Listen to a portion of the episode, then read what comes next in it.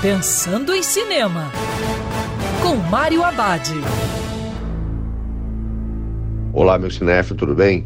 Já no circuito Bom Suspense, Sede Assassina. Na trama, Eleanor é uma jovem investigadora que luta contra os demônios do seu passado. Ela é chamada à cena de um crime brutal cometido por um assassino em massa. Nesse suspense, policial repleto de ação, vemos a polícia e o FBI uma caçada para descobrir o serial killer.